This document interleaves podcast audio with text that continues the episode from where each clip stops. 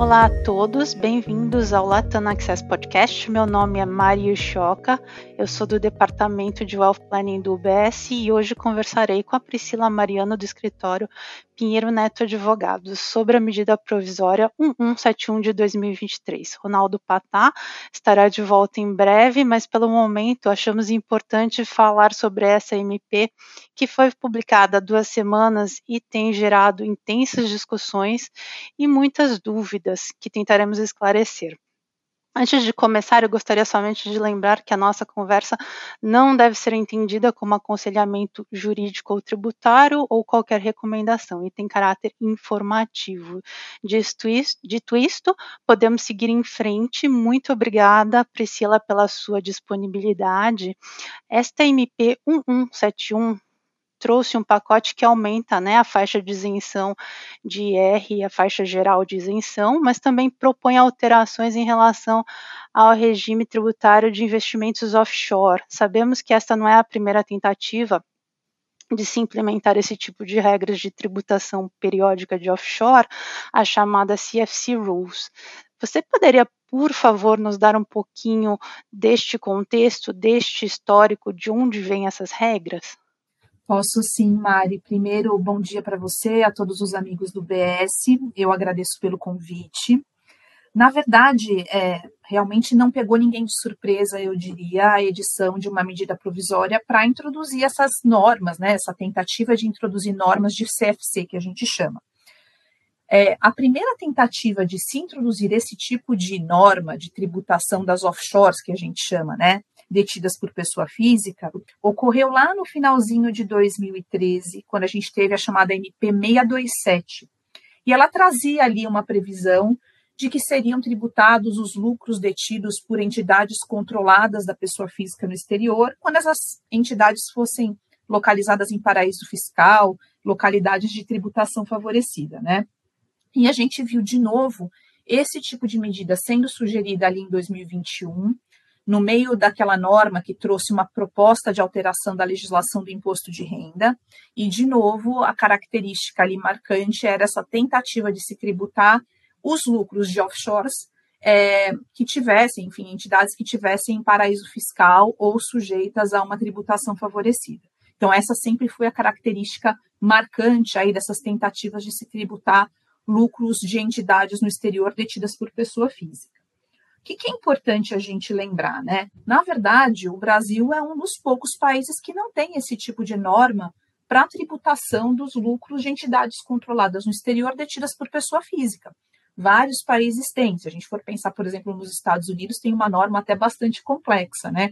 Onde eu tributo tanto a pessoa jurídica controlada, né, da pessoa física que esteja no exterior, em paraíso, por exemplo, como eu também vou lá e vou tributar a, a, o lucro de entidades que não sejam controladas, mas tenham prioritariamente renda, renda passiva. Então, isso já acontece nos Estados Unidos, por exemplo. E existe um movimento muito forte, né, uma, não diria uma pressão, mas acho que uma tendência muito forte, um estímulo a se tributar é, os lucros de controladas no exterior, porque esse tipo de norma é vista como uma norma anti-abuso, anti-elisão. A própria OCDE é, lá nos idos de 2015 e 2016, quando estava discutindo o projeto BEPS, que a gente chama, que é um projeto que estudou normas para se evitar a evasão fiscal, é, principalmente é, para assegurar que lucros de controladas e multinacionais fossem tributados e não se utilizassem indevidamente paraísos fiscais, já dizia, olha, esse tipo de norma ele é muito importante para você evitar disparates, né? Para você evitar que alguém fique com o lucro sempre lá fora, que você nunca tribute isso. Mas essa norma ela deve é, efetivamente olhar para essas situações que são situações de abuso, são situações de exceção. Essa norma ela não deve ter um fim simplesmente arrecadatório. Então a gente tem que tomar também muito cuidado quando a gente fala de normas de CFC, para que a gente não tenha uma norma aí é, que vá alcançar situações que na verdade são absolutamente normais. Então é, eu acho que de certa forma a norma já vinha sendo esperada, talvez ela tenha vindo um pouco mais ampla do que vinha sendo discutido no passado, e a gente pode falar disso mais para frente, mas, assim, é, é uma tendência, eu acho que está alinhado com aquilo que vem sendo discutido em outros países, já foi implementado em alguns outros. Então, acho que a gente precisa ter calma agora, na verdade, entender direitinho o que dizem essas normas e se preparar para esse novo momento. Uhum. É, Priscila, o fato destas alterações terem sido propostas através de uma medida provisória nos leva aí uma das primeiras dúvidas, né? Essas normas, essas novas regras, alterações já estão em vigor? O texto ainda pode ser alterado? Levando em conta o cenário político e o contexto internacional, qual a sua expectativa que o texto seja modificado, aprovado ou rejeitado? Pois é, esse é um tema bastante polêmico, né, já por si só. Mas o que, que a gente tem que lembrar? Que quando a gente está falando de uma medida provisória, então ela é uma medida que vai ser, ela foi editada pelo Executivo e ela tem um prazo de 60 dias, prorrogável por outros 60 dias, para ser aprovada no Congresso, né? Então, ela é analisada primeiramente por uma comissão mista de deputados e senadores, onde a gente tem ali 13 deputados, 13 senadores e 13 suplentes de cada casa, que vão examinar o texto, vai haver um relator que vai dar um primeiro parecer sobre o conteúdo da medida provisória e sobre as emendas que foram apresentadas, e já foram apresentadas, a gente tem agora, até o momento 106 emendas, e a partir desse parecer é que vai começar a ser discutida no Congresso a norma. Uh, então, a gente tem um prazo de 120 dias para passar pelas duas casas. Vamos supor que a medida fosse aprovada é, é, na Câmara dos Deputados com o texto atual, ou mesmo com um texto alterado, depois ela vai para o Senado. Se no Senado houver alguma alteração, ela volta para a Câmara, que analisa essas mesmas alterações, e depois que a gente completar esse ciclo de alterações, ela vai para a sanção do presidente da República. Tá? O que, que é importante a gente pensar?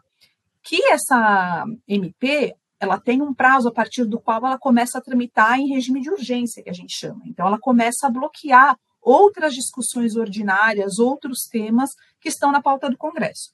Então, isso vai ocorrer a partir do dia 14 de junho, onde ela começa a entrar, então, nessa tramitação um pouco mais urgente, e o texto tem que ser analisado é, prioritariamente a outras disposições ordinárias.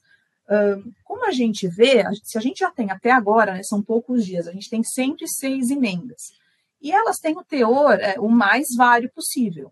Você tem desde matérias que são aquelas que efetivamente a gente está discutindo, então, tabela do imposto de renda, a isenção, alterações ao modo de tributação das controladas no exterior, alíquota de aplicação financeira, enfim, tem uma série de alterações que são pertinentes ao assunto, mas também entraram ali outros temas, né, que nem estavam originariamente na medida provisória. Você tem disposição sobre lucro presumido, sobre tributação de dividendos, sobre tributação de fundos no Brasil.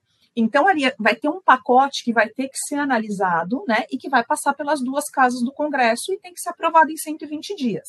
Uh, a minha impressão é que essa matéria é uma matéria muito difícil.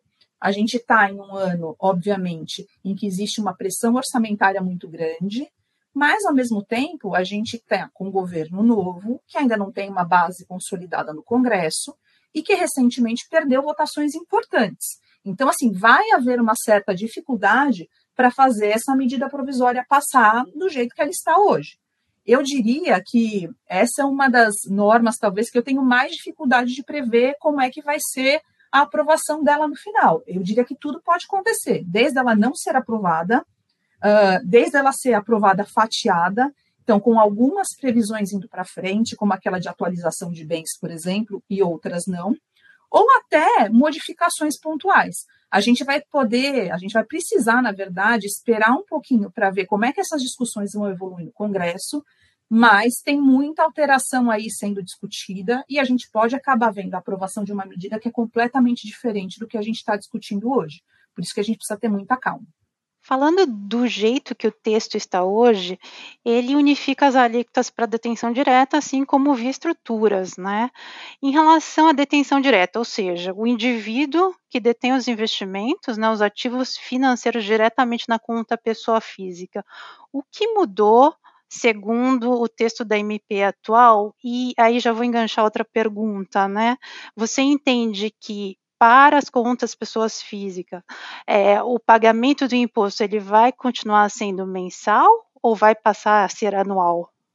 Joia. Que que gente, vamos lembrar então um pouquinho como é que é a tributação da pessoa física que detém diretamente investimento no exterior hoje, né? Hoje ela é tributada de acordo com dois regimes diferentes. Então, tem o regime de ganho de capital, que se aplica à alienação ou resgate de aplicação financeira no exterior. E aí a pessoa física, como é que ela é tributada? Mensalmente, ela apura esses ganhos das aplicações no exterior e ela é tributada a uma alíquota que vai até 22,5%, sendo que ela começa em 15% e as faixas para aplicação dessa alíquota são muito largas. Então, se você tiver um ganho é, na liquidação ou resgate de aplicação financeira que vai até 5 milhões de reais, você está tributado a 15%. Se você superar 5 milhões de reais, aí que você vai para as faixas mais altas. Sendo que a faixa de 22,5% só começa se eu tiver um ganho acima de 30 milhões. Então, veja que são faixas bastante amplas aí, né? E dentro deste regime do ganho de capital, eu ainda tenho dois modos de calcular o ganho de capital que é o ganho de capital em moeda nacional e o ganho de capital em moeda estrangeira. O ganho de capital em moeda nacional é quando você fez a sua aplicação financeira no exterior usando recursos que tinham origem em moeda nacional. O que, que quer dizer? É um dinheiro que em algum momento estava aqui no Brasil, você mandou para o exterior e usou para fazer essa aplicação. Por outro lado, se você tiver recursos que foram ganho, auferidos no exterior, e usa esses recursos para fazer uma aplicação, o ganho que você ofere dali, até o momento, ele era tributado é, com base no cálculo em moeda estrangeira. Então, você calculava se havia um ganho em moeda estrangeira e se houvesse, você tributava, tá? Qual que era a implicação prática desses dois sistemas? É que se você tinha aplicações financeiras feitas com recursos em moeda estrangeira, você, na verdade, não tributava a variação cambial. Por outro lado, se a sua aplicação tinha sido feita com recursos que você tinha mandado do Brasil em algum momento, você tinha um elemento de variação cambial aí para tributar. Então, esse era o regime, digamos, geral das aplicações financeiras. E o que, que ficava excluído desse regime das aplicações financeiras? Os dividendos. Então, por exemplo, se você investia em bolsa de valores no exterior e você tinha ali uma determinada ação que pagava dividendos, aquele dividendo ele não ia para o regime de ganho de capital ele ia, na verdade, para o sistema de carne-leão, que a gente chama. Você também tributava mensalmente, mas de acordo com a, a tabela progressiva que se aplica aos salários, por exemplo, onde a gente tem aquela alíquota máxima de 27,5%, sendo aplicada ali a valores já muito baixinhos. Então, era esse o regime que a gente tinha hoje, né? E você nunca pôde compensar ganhos e perdas de aplicação financeira. O que, que disse a nova norma? Ela falou o seguinte: olha, primeiro lugar, vamos trazer uma nova sistemática e uma nova alíquota para aplicação financeira detida no exterior. Não vou mais fazer essa diferença entre dividendo que você auferiu de uma ação no exterior e outros rendimentos de aplicação financeira. Qualquer rendimento de aplicação financeira vai ser tributado do mesmo modo dentro desse regime. Esse regime não é mais nem o regime de ganho de capital e também não é, mais, não é o regime é, do carnê-leão é um regime novo que vai ser criado. Esse regime novo prevê novas alíquotas. Que alíquotas que são? São alíquotas que vão de 15 a 22,5%, mas eu tenho, na verdade, faixas muito baixinhas. Então, eu tenho a alíquota mais alta sendo aplicada a partir de rendimentos no valor de 50 mil reais. Então, uma mudança muito grande é, no que se refere à alíquota aplicável, ou seja, um, verdadeiro aumento de tributo. É isso que está acontecendo com relação às aplicações financeiras no exterior. Também acabou aquela possibilidade de você fazer essa diferença entre ganho em real e ganho em dólar, origem em moeda nacional, origem em moeda estrangeira. Tudo vai ser calculado em real. Então, essa é uma outra característica desse novo regime. E o ponto polêmico é o seguinte: mas quando é que eu tributo e quando é que eu apuro o imposto devido sobre essas aplicações? Quando a gente lê a norma, ele fala que o imposto vai ser computado na sua declaração de ajuste anual. Ou seja, ao invés de fazer isso mês a mês, eu faria só uma vez por ano na declaração. O que, que deixou as pessoas um pouco inseguras com relação à periodicidade desse pagamento do imposto? É porque na norma tem um dispositivo ali que fala que a tributação vai ocorrer no período em que houver o auferimento da renda, né? Mas que que, qual é o meu entendimento sobre esse dispositivo? É que quando ele fala no período em que forem auferidos, ele está falando do período anual. Né? Então, ele está falando dessa tributação em decorrência da declaração de ajuste anual. Porém, eu reconheço que a norma está é, tá mal escrita, esse é o meu entendimento, mas se a gente for olhar também as declarações que foram dadas pelo fisco logo após a edição da medida provisória, é, me parece que a intenção deles, do ponto de vista procedimental, foi mesmo simplificar esse recolhimento. Então, deixar isso para ser feito uma vez por ano e não mensalmente. É isso que a gente entende quando a gente lê lá o Manual de Perguntas e Respostas, que foi um manual que foi editado é, pela Secretaria da Receita Federal já no, no dia seguinte a que a gente teve a publicação da medida provisória, né, mostrando que houve um diálogo muito grande no governo para a adoção dessas normas. Então, o meu entendimento é que essa apuração vai passar a ser anual. Tá legal, vamos então aguardar para ver se tem algum esclarecimento, né? É, agora falando um pouquinho da detenção através de entidades controladas no exterior, né? Que é um tema super relevante aqui para os nossos clientes. Eu entendo que as alíquotas que você acabou de mencionar, mencionar serão aplicadas neste caso também, e você também já comentou que houve outras tentativas no passado, né? E está alinhado, todas essas mudanças estão alinhadas no, com o contexto internacional. Você pode falar um pouquinho para a gente no que estas regras propostas pela MP 1171 diferem ou parecem com as tentativas passadas? Eu acho que a grande novidade trazida é, pela MP agora é a abrangência dessa norma que está sendo proposta. Porque se a gente for olhar as tentativas anteriores de se tributar o lucro de controladas no exterior, em primeiro lugar, o que, que a gente tinha? A gente falava sempre de entidades que estão em paraíso fiscal ou localidades de tributação favorecida. E a gente tem, inclusive, uma lista no Brasil de quais são essas localidades, né? O que a gente chama lá a Instrução Normativa 1037. É ela que faz essa lista dos, das, das localidades que são consideradas paraíso fiscal ou jurisdição de tributação favorecida. Então, a gente meio que já esperava que viesse alguma norma nesse sentido em algum momento. Qual que foi a grande novidade? É que quando ele falou, não, quero tributar o lucro de controladas é, da pessoa física no exterior, ele não limitou a norma a essas situações em que a sua controlada está num país que não tributa renda.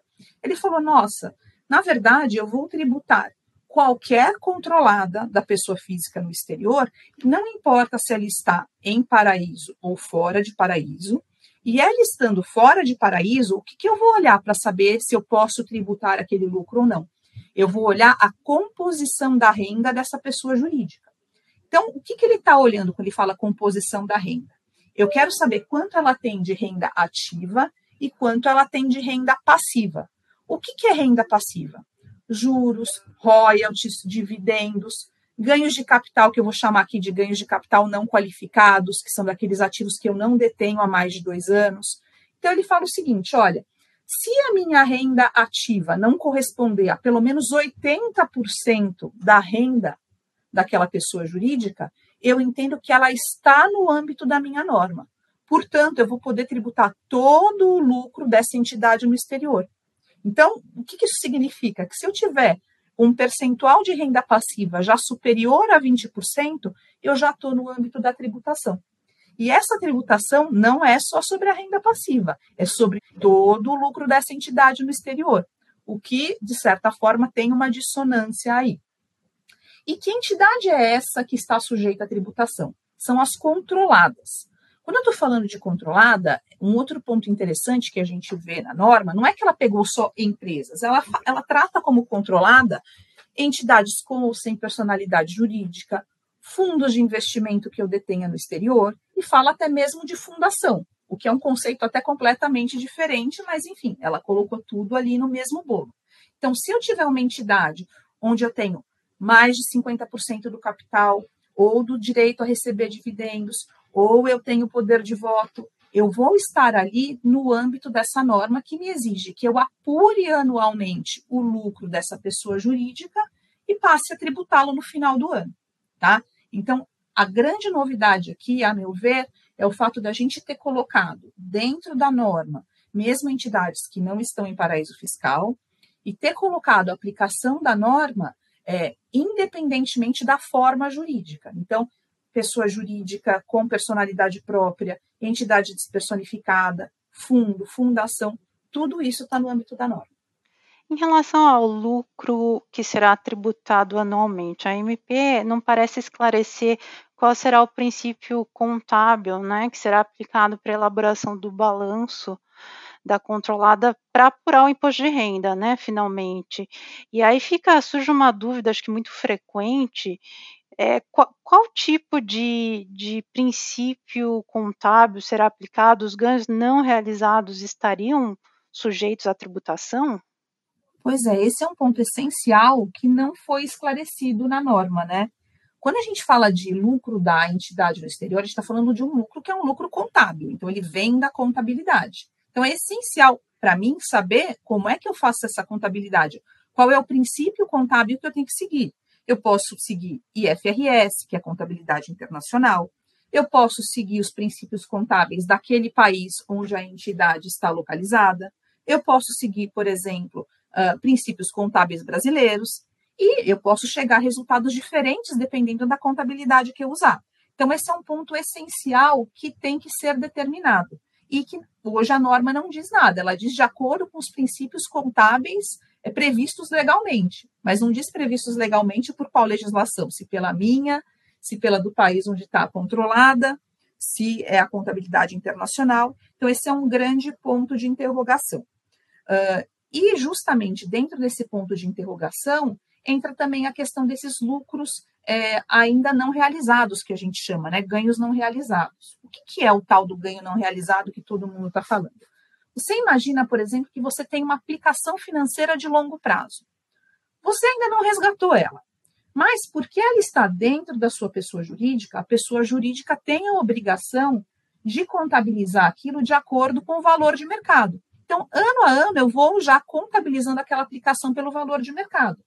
Se tiver havido uma valorização é, daquele seu, daquela sua aplicação, por mais que você ainda não tenha resgatado, não tenha tido acesso um, àquela renda, na verdade já vai aparecer na sua contabilidade uma valorização, um lucro não realizado. Hoje, a norma MP não diz que esse lucro não realizado vai ser excluído de tributação, o que é um grande problema, porque senão a mera movimentação contábil, né, a mera avaliação contábil desses valores a mercado poderia te gerar uma tributação no Brasil. Isso é alguma coisa muito séria, é, tem gerado bastante preocupação nas pessoas físicas, e, inclusive, muitas das emendas que foram apresentadas à medida provisória buscam justamente esclarecer que lucros, é, que ganhos ainda não realizados têm que ser excluídos do lucro contábil da empresa e não podem ser trazidos à tributação no Brasil. Então, essa é uma discussão é, que já apareceu, a gente tem que prestar muita atenção, porque várias propostas vieram nesse sentido para proteger os ganhos não realizados de tributação no Brasil. Então, vamos aguardar para ver como é que vai ficar a redação final da MP, mas esse é um ponto que chamou a atenção de muita gente, é um ponto de preocupação uh, e é provável que sofra algum tipo de, de emenda daqui para frente. Pois é, vamos aguardar esse ponto também, né, ser esclarecido. Falando um pouquinho de, de um ponto positivo, acho que seria a possibilidade de compensação de perdas e ganhos, né, pelo menos na detenção através da, de uma entidade controlada. Porém, por outro lado, acho que um ponto um pouco menos positivo seria que as perdas acumuladas até o final de 2023, elas parecem ser desconsideradas no novo regime, né? Qual é o seu entendimento em relação a isso? É, eu, eu acho que tem algo. O que, que a gente tem que pensar, né? Quando a gente tem uma entidade controlada no exterior, é, a gente tem que tirar um pouco o preconceito de achar, ah, eu coloquei a entidade lá fora para fins de planejamento. Não é isso. Na verdade, ter aplicações financeiras dentro de uma entidade no exterior serve a diferentes objetivos. O primeiro é, é possibilitar essa compensação de lucros e perdas entre as diferentes aplicações financeiras que eu não consigo ter quando eu detenho diretamente. E isso não mudou no novo regime, porque a, a norma que veio agora mudando todo o regime das aplicações financeiras, ele continua não dando a possibilidade de compensação de lucros e perdas entre diferentes aplicações.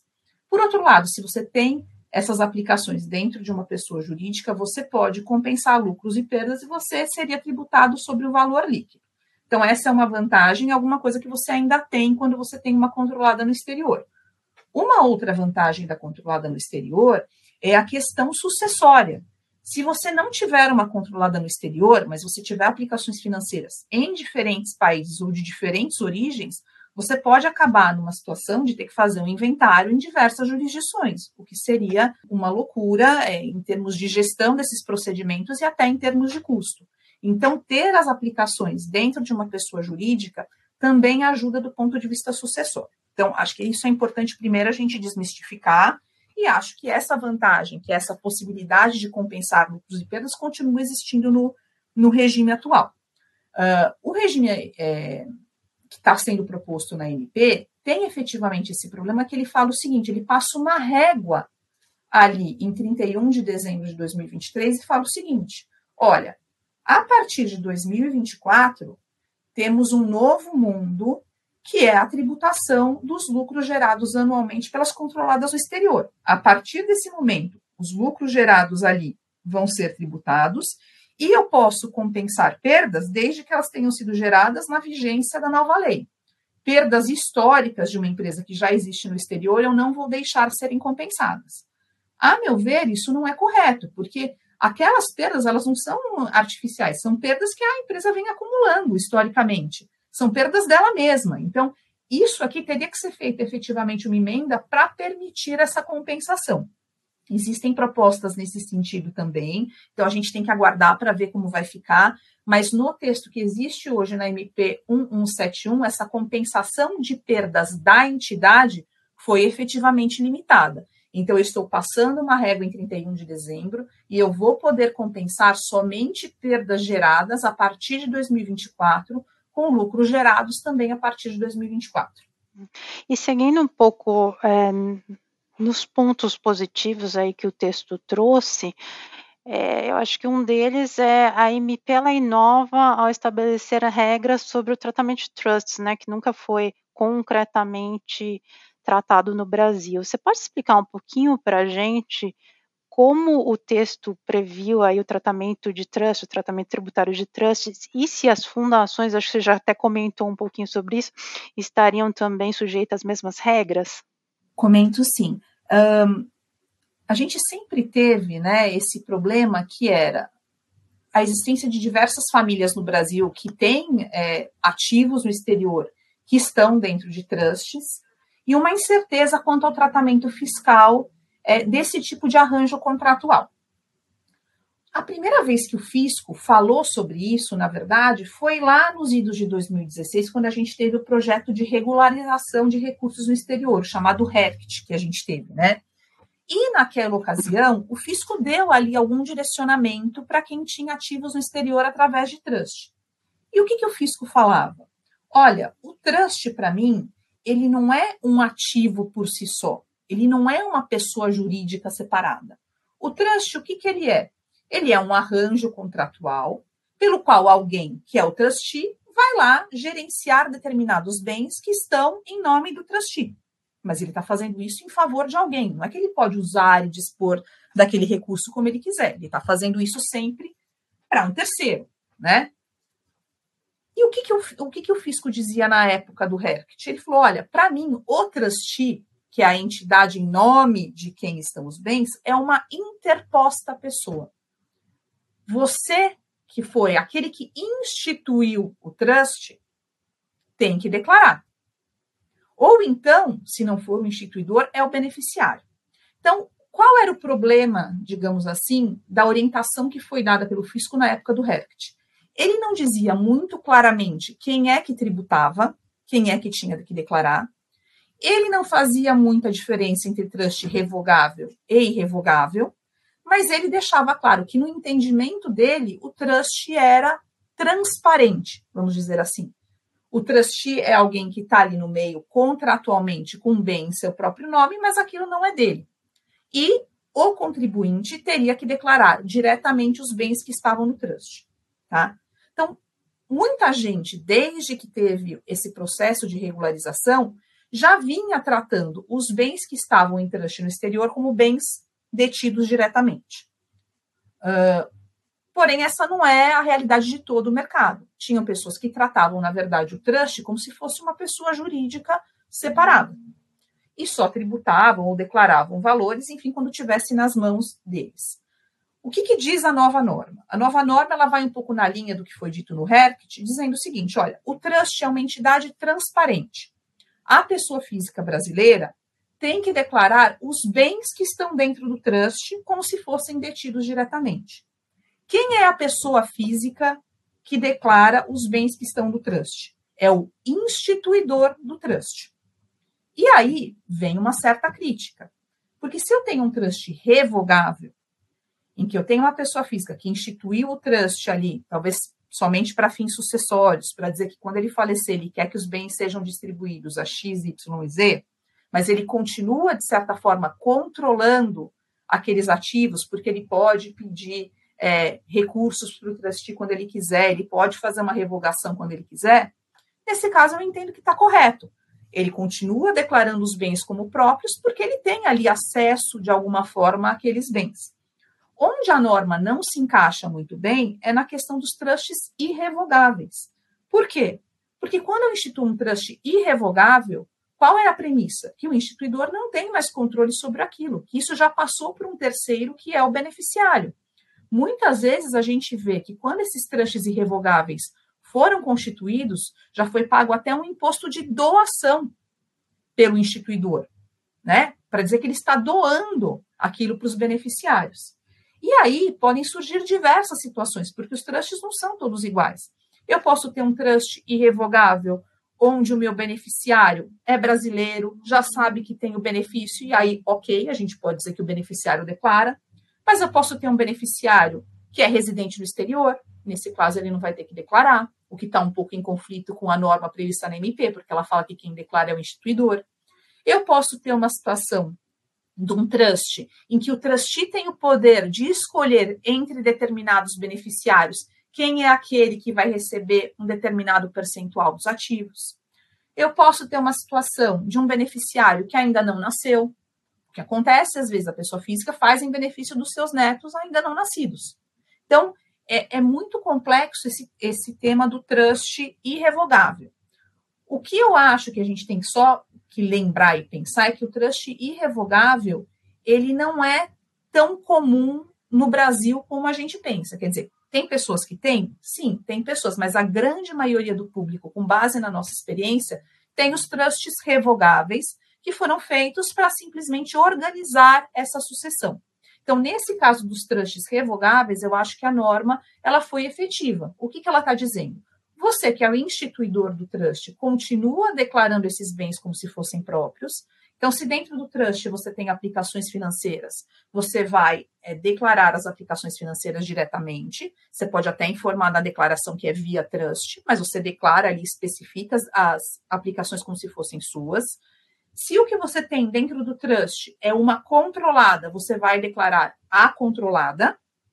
Uh, e depois, no momento em que houver o falecimento ou a condição prevista ali no trust para a passagem desses ativos para uma terceira pessoa, é, que podem ser outros beneficiários, que podem ser os filhos, nesse caso, esses bens são transferidos aí sim por doação ou sucessão. Né? Então, neste caso específico é que eu vou entrar numa discussão se incide TCMD, se não incide TCMD, mas acaba um pouco aquela discussão que a gente tinha no passado, que era, mas a que título esses bens voltam depois para os beneficiários? Isso é rendimento? Isso não é? A gente tinha até solução de consulta que ia numa linha de que tinha que tributar 27,5%.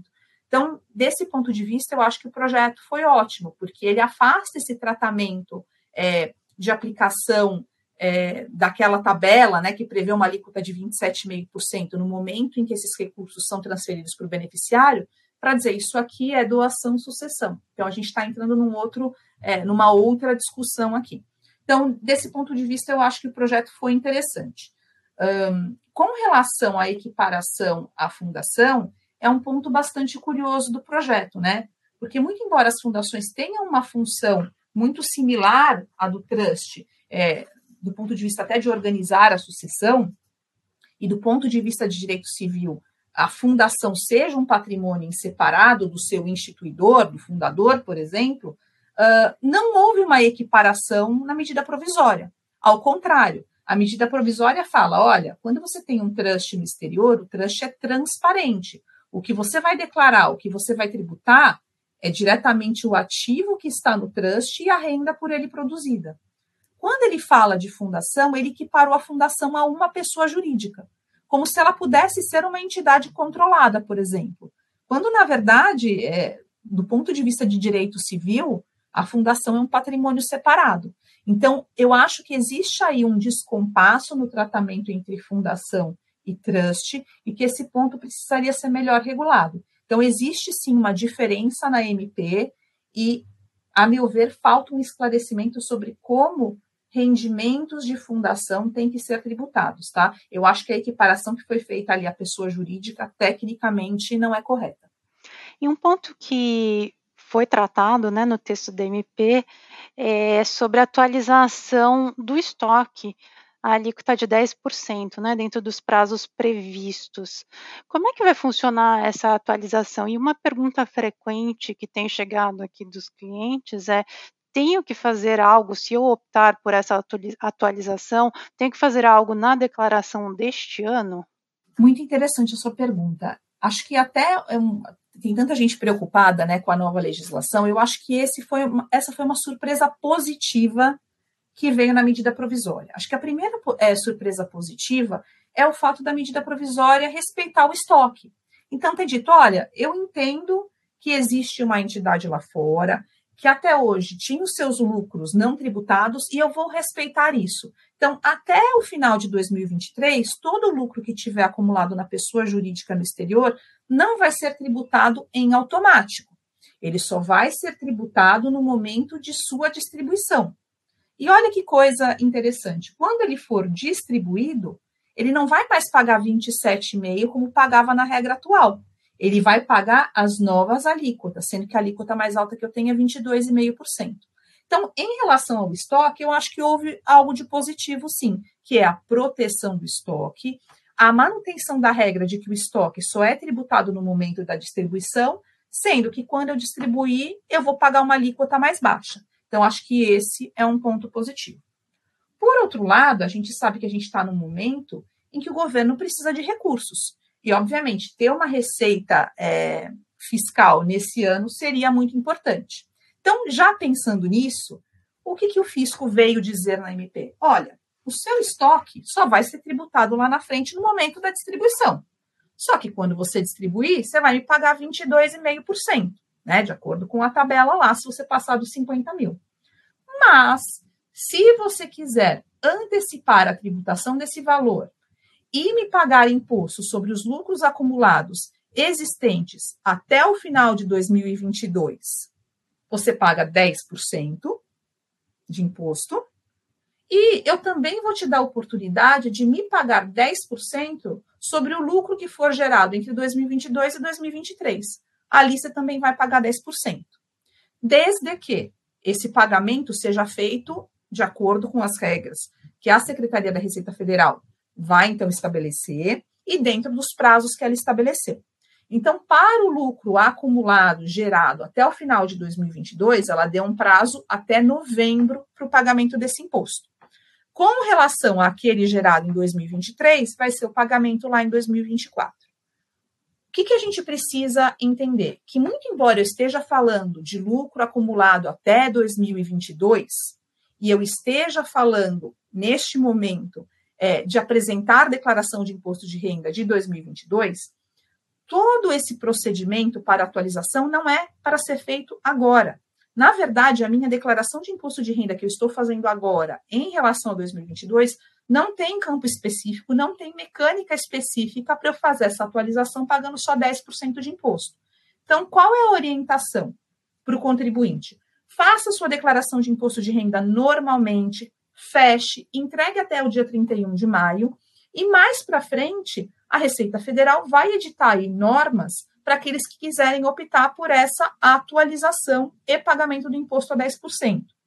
A meu ver, a gente vai ter um procedimento muito parecido com o que a gente teve na época da regularização lá em 2016, Então, vai existir uma declaraçãozinha específica a ser feita, onde você vai declarar o valor atualizado do bem, você vai pagar os 10% e provavelmente depois você atualiza a sua declaração de imposto de renda, eventualmente retifica a declaração de imposto de renda de 2022. Mas neste momento não há nada a ser feito. Até 31 de maio a gente, de, a gente declara e fecha a declaração do imposto de renda normalmente, de acordo com as regras existentes até o momento, e depois a gente aguarda as orientações da Receita Federal sobre como fazer essa atualização. E a gente vai ter tempo para isso. Por quê? Porque a medida provisória ela precisa ser aprovada até o final de agosto. Ela vai ter que virar lei até o final de agosto. E o prazo para o pagamento da atualização é só em novembro. Então, ali a gente tem pelo menos dois meses em que a gente vai ter aí alguma regulamentação para sair para dizer como é que eu faço essa atualização. Então, eu acho que os contribuintes podem ficar tranquilos, que vai ter uma orientação com relação a isso, e nada, e nada muda no momento com relação a essa declaração que tem que ser entregue agora até o final de maio. E aí, chegando no final do texto, falando em, em, em, pontos que não mudam no momento, eu tenho uma pergunta em relação a esses uh, dois temas, que são as revogações de algumas isenções, né?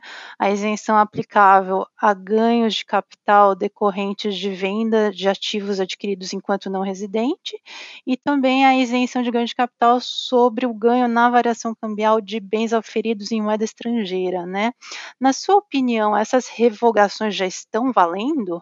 Pois é, na verdade, tecnicamente sim. Por quê? Porque, muito embora a gente esteja falando de uma nova normativa para aplicações financeiras, essa nova normativa das novas alíquotas efetivamente só valem a partir de 2024. A questão das controladas, só para 2024. A questão do trust, só para 2024. Porém, quando a medida provisória faz as revogações, ela revoga de imediato. Tanto é que quando a gente vai na, nos dispositivos legais que previam tanto a possibilidade de calcular o ganho de capital é, em moeda estrangeira para as aplicações que tinham origem em moeda estrangeira, quanto a, o dispositivo que tratava do que a gente chama de lei Armínio, que era aquela isenção sobre os ganhos de capital oferidos na venda de ativo que eu tinha adquirido quando era não residente, tudo isso já está revogado.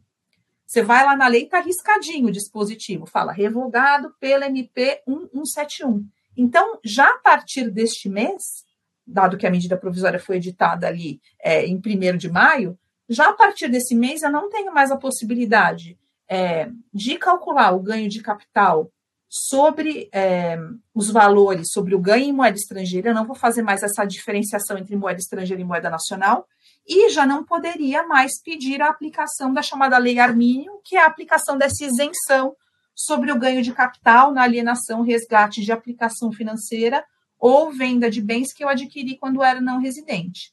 Uh, a meu ver, andou mal a MP nesse sentido, porque ambas as medidas elas implicam um aumento de tributo, porque eu posso ter ali uma variação cambial positiva que não era tributada e vai passar a ser, e eu tinha, se eu era um não residente, agora sou um residente, direito a uma isenção que eu não tenho mais. Então, assim, regra geral, medidas que visem aumentar o imposto de renda só deveriam valer no ano seguinte aquele da publicação da lei.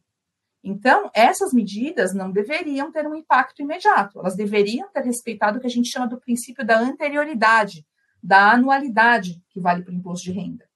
Mas, é, quando você vai ver a redação dada pela MP, a revogação foi imediata. Então, do ponto de vista técnico, é, há aí uma falha efetivamente na MP, seria até um possível ponto de discussão para os contribuintes, mas, é, tecnicamente, olhando ali o modo como se deu a revogação, a revogação já seria imediata. Entendido, Priscila. Excelente, muito obrigada, sempre, como sempre, muito esclarecedora aí as suas explicações. Então, agradeço novamente pela sua disponibilidade. Vamos aí continuar observando, né?